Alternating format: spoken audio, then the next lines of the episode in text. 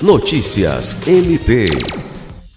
Como parte da primeira etapa do 13º concurso público para o provimento de vagas no cargo de promotor de justiça substituto do Ministério Público do Estado do Acre, foram realizadas no último domingo, 26 de junho, as provas discursivas aos 220 candidatos habilitados à prova objetiva preambular realizada no dia 15 de maio na Universidade Federal do Acre.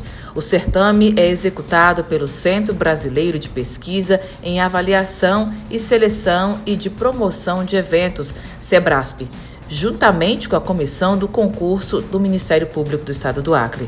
Esta fase foi composta por duas provas discursivas, com duração de quatro horas cada, aplicadas nos turnos manhã e tarde, divididos em quatro grupos temáticos.